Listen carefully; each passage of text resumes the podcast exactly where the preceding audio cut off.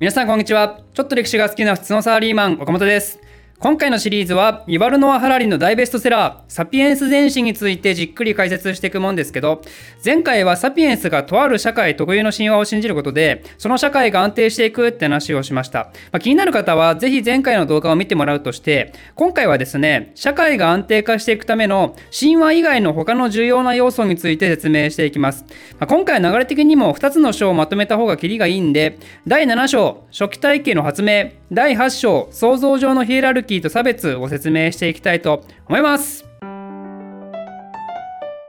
前回までの簡単なおさらいをするとサピエンスは認知革命によって虚構を信じる力を手に入れてそんでもって農業革命によって人口の増加をすることになって増加したサピエンスたちがまとまるために指導者が社会を安定に向けるための神話を作り出して認知革命で虚構を信じれるようになったサピエンスはその神話を現実のものとして受け入れることができてそして社会がひとまとまりになるっていう流れでしたね。でそうは言ってもやっぱこれだけじゃ社会の安定化ってなかなか難しいんですよね。とある大事な要素がまだ抜けてますね。それこそが第7章のタイトルにもある初期体系の発明です。社会の安定化、すなわち無数の人間たちが何かしらのルールに従って規律正しく生きていることになりますけど、まあ前回も説明したかもしれませんが、サピエンスは大人数で規律正しく生きていけるような本能をね、もともと持ち合わせてないわけですよ。これがミツバチとかだと蜜を集める係とか巣を掃除する係とか子供を育てる係とか異なる仕事をこなす蜂が存在しながらその蜂社会は非常に安定しているわけですけど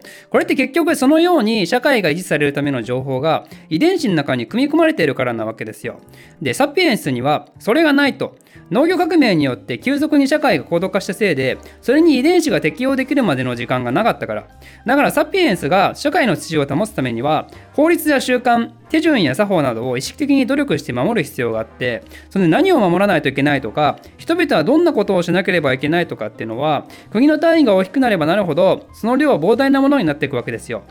例えば法律以外のところでも多様な業務の内容であったり税金の記録であったり軍需品や商船にまつわることであったり宗教にまつわる記念日の日程であったりもう数えきれないくらい大量なもんですねで特にサピエンスにとって情報処理で難易度が高いものって何かっていうとこれは数字に関するものなんですよ。なぜならそれまで長いこと続けてきていた狩猟採集時代って数字にとらわれることはそんなになかったから集団数もそもそもそんな多くないし何かの獲物を大量に長期間保管しておくこともないし獲得した食料のうち肉を3割木の実を2割税金として集めて何月何日に誰それに渡してで足りない分はその1ヶ月後に1割増しで集めて渡してとか、まあ、そういう複雑な計算をする必要もないわけですからねだから数字の取り扱いに関してはサピエンスは特に苦手なんですよ、本来。そんなことより、狩猟採取の知識に必須な植物とか動物の知識だったり、地形の知識だったり、そういう情報を大量に処理するのに適用してるんですよ。だからね、文系の数学苦手な人っていうのは、由緒正しいサピエンスのあるべき姿ですよ。まさに私のようなね、単純暗記は割と得意だけど、数学センスが皆無みたいなね。まあこれこそがまさに伝統的サピエンスと言えるわけなんですね。で、まあ、そんな開き直ってもしょうがないんですけど、この状況で非常に致命的なわけですよ、サピエンスからしたら。なぜなら、農業革命によって可能性が見えてきた人口像とサピエンス社会の進化に対して、サピエンス個体の能力が追いついてないわけですから。せっかくミツバチが能力アップして1個体あたり花の蜜3倍獲得できるようになったとしてもその花の蜜を蜂蜜にする能力がそれに追いつかなかったら全く意味ないわけですからね。ということで数字が苦手なサピエンス君たちは何を思いついたかというと自分たちの脳で処理しきれない情報なら記録として残せばいいじゃないってなったわけですよ。まあ、当時としてはまさにアウト・オブ・ボックスもう覚えるのが難しいなら覚えるのをやめてしまえっていうね、まあ、そういう天才的発想をした人たちがですね紀元前3500年前ぐらいに現れます。それがあの有名な古代メソポタミアのシュメール人っていう人たち。これによってサピエンスは自分たちの脳の制約すなわち膨大な数字を処理しきれないっていう、まあ、いわばサピエンスの遺伝子的欠陥これを乗り越えることに成功したわけなんですね。シュメール人は何をしたかというと、粘土板に2種類のヘンテコな記号を刻んで、1つが数字を表して、もう1つが人や動物や品物なんかを表して、これによって、麦10、岡本みたいな意味を表せるようになって、岡本さんが麦10個を何かしたっていう記録が残せるようになったわけなんですね。ま、ただ非常に曖昧性が高いんで、麦10個をあげたのか、もらったのか、盗んだのか、まあ、そこら辺までは分かりませんが、とりあえずそういう情報保存が可能になったわけですよ。これこそがまさにサピエンス社会の進化への道、すなわち都市や王国や帝国の出現の第一歩が始まったわけですね。これが紀元前3000年から紀元前2500年頃になるとだんだんと記号の種類が増えてそんでくさび型文字として呼ばれるような完全な色体系と変わっていくことになります。その頃には王はくさび型文字を使って命令を出したり神官は神託を記録したり民衆も手紙を書くようになったりします。そんでそれと同じ頃エジプトにおいても象形文字っていう別の色体系が開発されて紀元前1200年頃になると中国紀元前1000年頃になると中央アメリカでそれぞれ別の初期体系が開発されていくことになったってことなんですなんですね。なんでほぼ同時期に同じようにその文字が発明されて初期体系が確立されたのかっていうのは、まあ、明確な答えはこの本には書いてませんけど、まあ、農業革命が各地で起こって同じように社会の進化の必要性が出てきた中で100年に一度ぐらいの天才たちが各地で現れてそんで文字の発明に至ったんじゃないかなっていう、まあ、そういうふうに私は思います。ということでこれが第7章の食体系の発明の大筋の話で、次は第8章の創造上のヒエラルキーと差別の話に進んでいきたいと思います。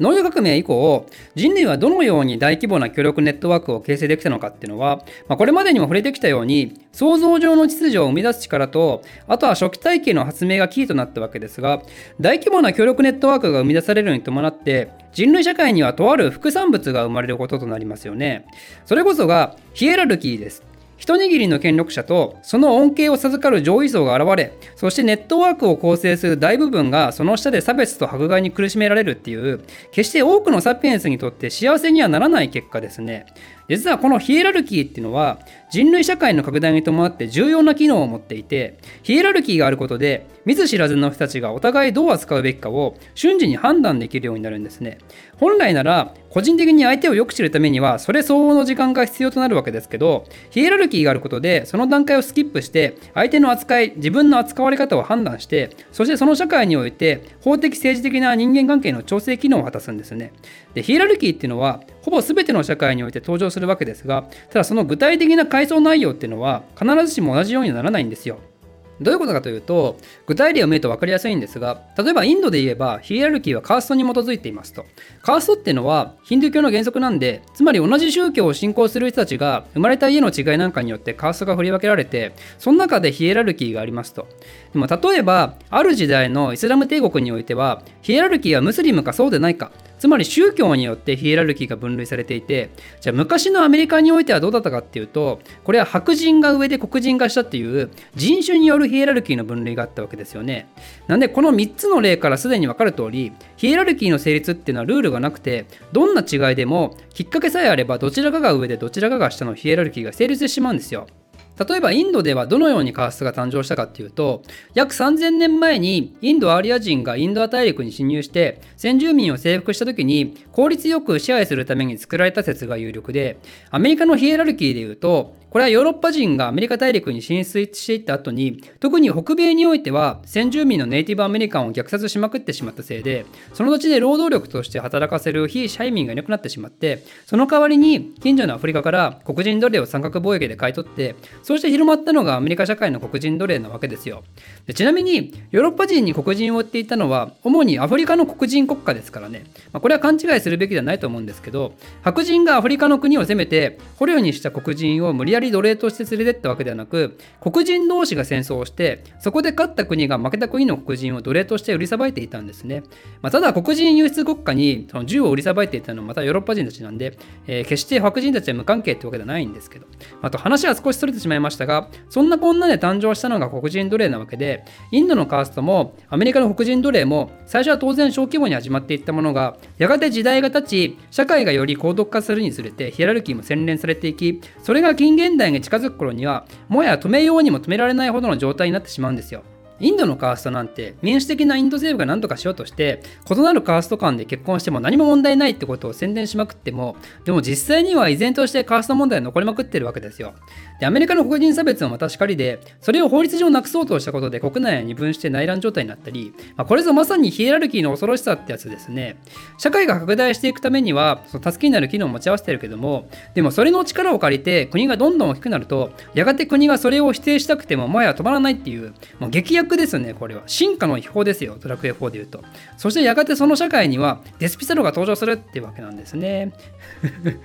でまああのここまで、えー、ヒエラルキーの内容についてその構造はある意味偶然によって成立するもんで社会によって何が基準で上化したかっていうのは、まあ、異なるよって話をしましたが実はですね唯一ほぼ全ての社会において共通していたヒエラルキーがあります。それは何かというと男女間の差別、まあ、ちょっと現代においてはセンシティブなトピックなんで若干ヒヤヒヤしてましたが、まあ、古代から現代にかけて中国だろうがギリシアだろうがイスラムだろうがキリストだろうがなぜか女性は差別される対象にあったんですよ。当然のように。もう普遍的とも言えますね。もちろん時には側転武功やエリザベス1世のような非常に強い女性のリーダーも存在しましたけどでもそれってやっぱり異質でその周りを固める側近たちはみんな男なわけですよね。なぜ男女の差別は様々な社会で共通していたのかっていうのは不思議なことに実はよく分かってないんですよ。単純に筋力差から来る差別っていう風に考えられるかもしれませんけどそれならば大きくてたくましい若い黒人が白人に支配されるのはおかしいし政治の世界でその基本的に高齢者が強いのにも説明がつかないんで種の個体差っていうのは差別の条件にはならないんですね。しかも興味深いことにゾウやボノボといった他の動物でいうとメスの方がオスよりも優位な社会を築いてるんですよ。メスは子育ての期間は特に他者の助けを必要とすることが多いんでその結果より社会的になって他者と協力するようなある意味政治的能力がオスよりも育まれて逆にオスはそういう力が未発達なまま成熟していって自己中心的で非協力的になると。なんでメスはメス同士で連合を組んで力で勝るオスが調子に乗るとそれを打ちのめすんですね。同じことがサピエンスに起きても全く不思議ではないんですけどなぜかそれは起きなかったわけですよ。まあ、何となくいろいろな仮説は作れそうな気はしますけどでもとりあえずこの男女の性別によるヒエラルキーっていうのは決して生物学的な事実オスはメスよりも絶対に弱いなんていうことはその他の動物の例からも考えられなくてこれは想像上の現実に基づくもの。前回の動画でいうとこの神話なわけですよね。でも神話っていうのは社会によって異なるはずなのになぜこの神話だけ普遍性があったのか。謎は深まるばかり。うん。ってことで、今回は以上です。岡本、本を出しました。その名も、聞いて覚える世界史年号500。年号を徹底的にマスターしたい人は、Amazon で検索いただくか、概要欄の URL をクリックしてみてください。レビューの方もよろしくお願いします。